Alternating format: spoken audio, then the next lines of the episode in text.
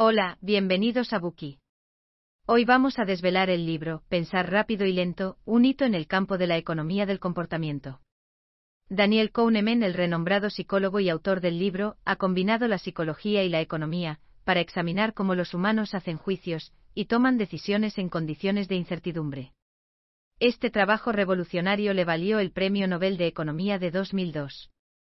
Más tarde, en colaboración con su colega Amos Tversky, Kahneman abrió el camino a un nuevo campo de estudio, la economía del comportamiento. Efectivamente, sus investigaciones rompieron las barreras entre la psicología social, la ciencia cognitiva y la economía, proporcionándonos una mejor comprensión de los mecanismos del cerebro humano en el juicio y la toma de decisiones.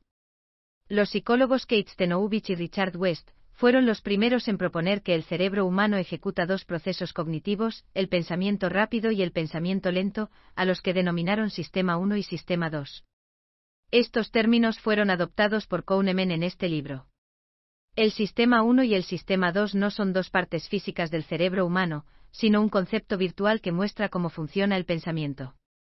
El Sistema 1 es un sistema subconsciente y de pensamiento rápido que se basa en la intuición, mientras que el sistema 2 es un sistema consciente y de pensamiento lento, que requiere un esfuerzo voluntario para ser controlado. El sistema 1 se encarga de las tareas cotidianas que conocemos, como frenar o girar según las señales cuando conducimos. Por otro lado, el sistema 2 se hace cargo de las tareas o problemas que al sistema 1 le resultan extraños o no puede resolver, como hacer el cálculo mental de 17 por 38. Sin embargo, aunque el cerebro humano dispone de dos sistemas de pensamiento, el sistema 2 es, de hecho, muy perezoso, y no se pone a trabajar a menos que la situación lo obligue a hacerlo, como cuando se enfrenta a un problema, que el sistema 1 no puede resolver. Como resultado, la mayoría de los juicios y decisiones que tomamos para nuestra vida y carrera son predominantemente obras del sistema 1. El sistema 2 es, en el mejor de los casos, su asistente. En la mayoría de las circunstancias, la distribución del trabajo entre el sistema 1 y el sistema 2 es muy eficiente. Sin embargo, el sistema 1 tiene muchos defectos, y es propenso a cometer errores sistemáticos. A estos últimos es a lo que Kahneman decidió centrarse en este libro. En él analiza principalmente los atributos cognitivos y los puntos débiles del sistema 1, para poder evitar de manera consciente muchas falacias cognitivas y convertirnos en mejores tomadores de decisiones. A continuación, resumiremos el libro en tres partes, centrándonos en los rasgos y defectos del sistema 1, cuando éste toma las decisiones, y en por qué no somos icons racionales. Primera parte. El sistema 1 emite juicios basados en la intuición. Segunda parte. El sistema 1 no es bueno para hacer juicios estadísticos. Tercera parte. No somos icons racionales.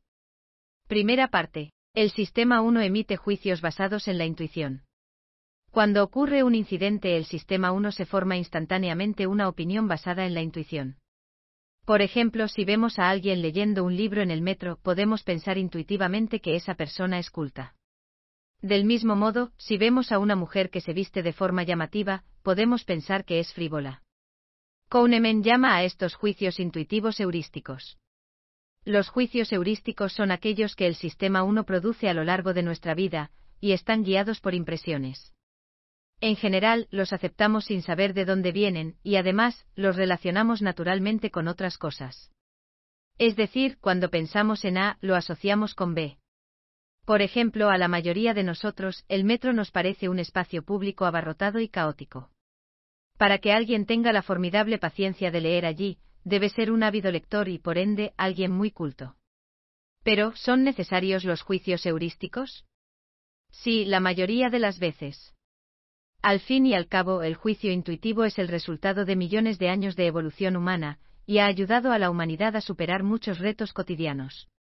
Sin embargo, en palabras de Kahneman, estos juicios incorporan muchos errores sistemáticos, razón por la cual, en muchas ocasiones, son poco fiables. Se puede decir que la persona que lee en el metro es un ávido lector, pero según las estadísticas, los lectores habituales que provienen de un entorno menos educado, superan a los que tienen un nivel de educación más alto. Por lo tanto, es más probable, desde el punto de vista estadístico, que el lector del metro sea menos culto. La intuición experta es lo contrario de la heurística, es otra forma de juicio intuitivo que emplea el sistema 1. La intuición experta proviene de la práctica prolongada, y suele ser muy precisa. Es posible que haya oído hablar del Campeonato Mundial de Ajedrez Rápido, en donde un maestro del ajedrez puede jugar partidas consecutivas contra decenas de jugadores a la vez y realizar sus movimientos en cuestión de segundos. Sin embargo, a pesar de su rapidez, apenas cometen errores. Este es un ejemplo de intuición experta. Los maestros tienen una aguda intuición para las configuraciones de ajedrez, y pueden percibir las oportunidades y los peligros de un solo vistazo. En su libro Kahneman cita el ejemplo del psicólogo Gary Klein, del libro Sources of Power, How People Make Decisions para demostrar el poder de la intuición experta. Un equipo de bomberos intentaba apagar el fuego en una cocina, cuando el comandante gritó de repente, Salgamos de aquí. En cuanto salieron de la cocina, el suelo se derrumbó. Resultó que el corazón del incendio no estaba en la cocina, sino en el sótano. Más tarde el propio comandante no pudo precisar por qué dio la orden. Simplemente intuyó que algo estaba mal, el fuego no era enorme, pero la temperatura en la cocina era tan alta que le quemaba las orejas. Su intuición le decía que algo no estaba bien, y tenían que irse. Las intuiciones de los expertos suelen ser muy acertadas, gracias a su enorme experiencia en una determinada profesión. Los años de práctica como bombero le había permitido al comandante intuir el peligro, sin saber exactamente qué era lo que ocurría.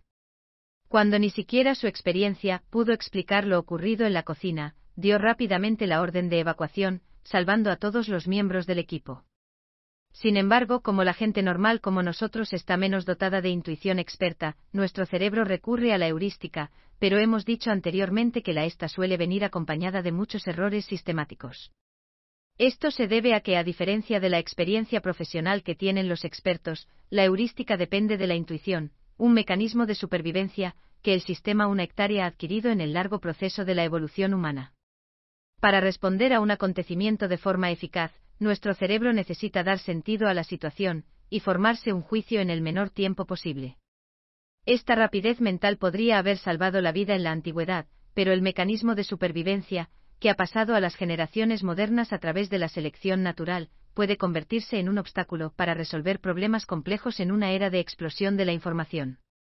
La dependencia del sistema 1 de la heurística se manifiesta de dos maneras, considerar solo lo que se ve y recurrir a la memoria asociativa.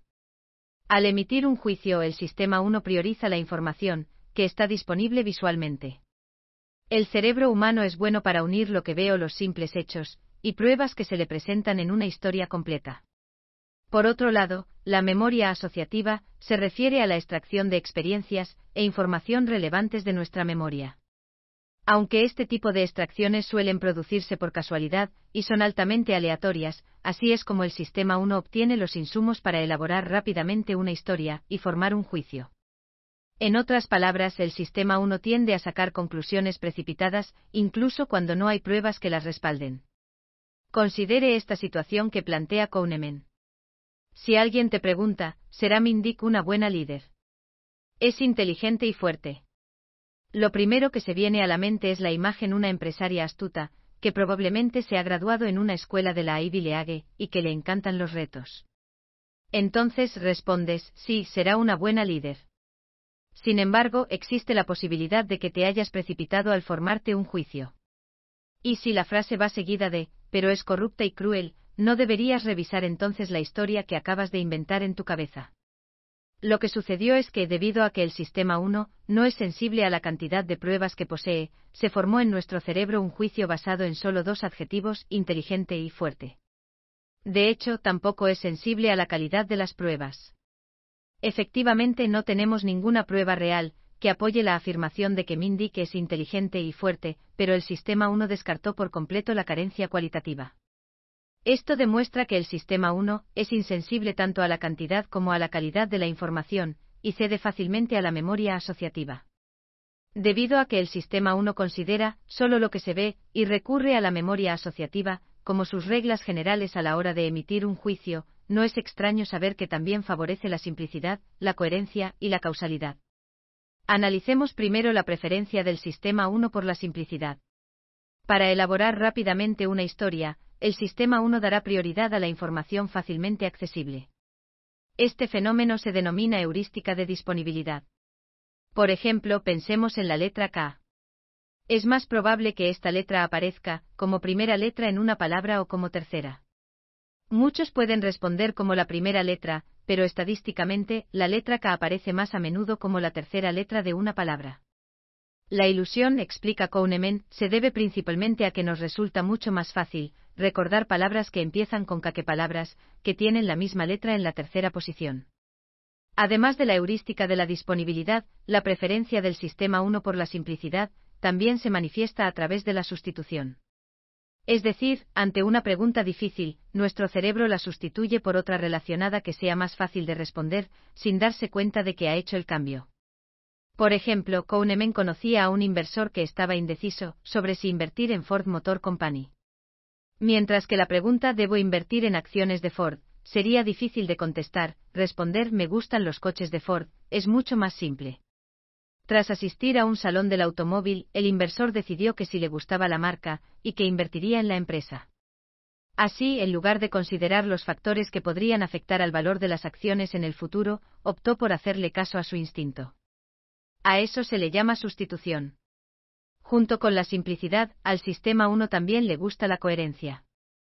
Cuando un acontecimiento evoca una idea en tu cerebro, esa idea lleva a muchas otras ideas, y el proceso se repite en una fracción de segundo. Cada parte y cada detalle de estos procesos están interrelacionados y se apoyan mutuamente. En efecto, la coherencia es uno de los principales atributos del pensamiento complejo. Es especialmente evidente cuando observamos el efecto halo. Este se refiere a la tendencia cognitiva de los seres humanos a realizar pensamientos complejos.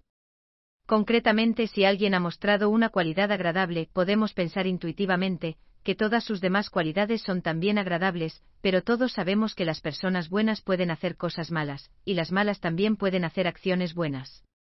Sin embargo, al exagerar la consistencia de nuestra evaluación, el efecto halo presenta una falsa sensación de coherencia para satisfacer nuestro cerebro. Asimismo, el sistema 1 también favorece la causalidad. En general, una historia se compone de un argumento simple y coherente y de narraciones causales. También hace hincapié en la inevitabilidad o la certeza de los acontecimientos. Por lo tanto, cuando uno escucha una historia, siempre anticipa una trama lógica y una resolución definida. Veamos un escenario proporcionado en el libro. Después de pasar un día explorando hermosos lugares en las abarrotadas calles de Nueva York, Jane descubrió que su cartera había desaparecido.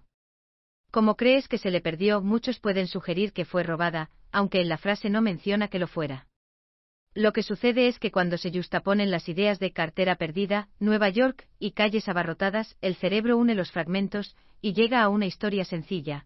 Le robaron la cartera a Jane. Esto demuestra cómo el sistema 1 persigue la causalidad.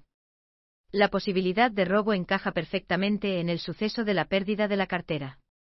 Sin embargo, hay muchas posibilidades que pueden explicar que la cartera se haya perdido, podría habérsele caído del bolsillo, o haberla dejado en algún sitio. Hasta aquí llegamos con la primera parte del libro, donde aprendimos que el sistema 1 se basa tanto en la intuición, como en las reglas de considerar solo lo que se ve y recurrir a la memoria asociativa, cuando debe emitir un juicio. Además, favorece la simplicidad, la coherencia y la causalidad. La ventaja de estos rasgos es que permiten al sistema 1 concebir multitud de ideas sin limitaciones. No obstante, estas ideas pueden incurrir en errores sistemáticos y, por tanto, las hacen menos confiables. Gracias por escuchar. Compruebe el enlace de abajo para desbloquear el contenido completo.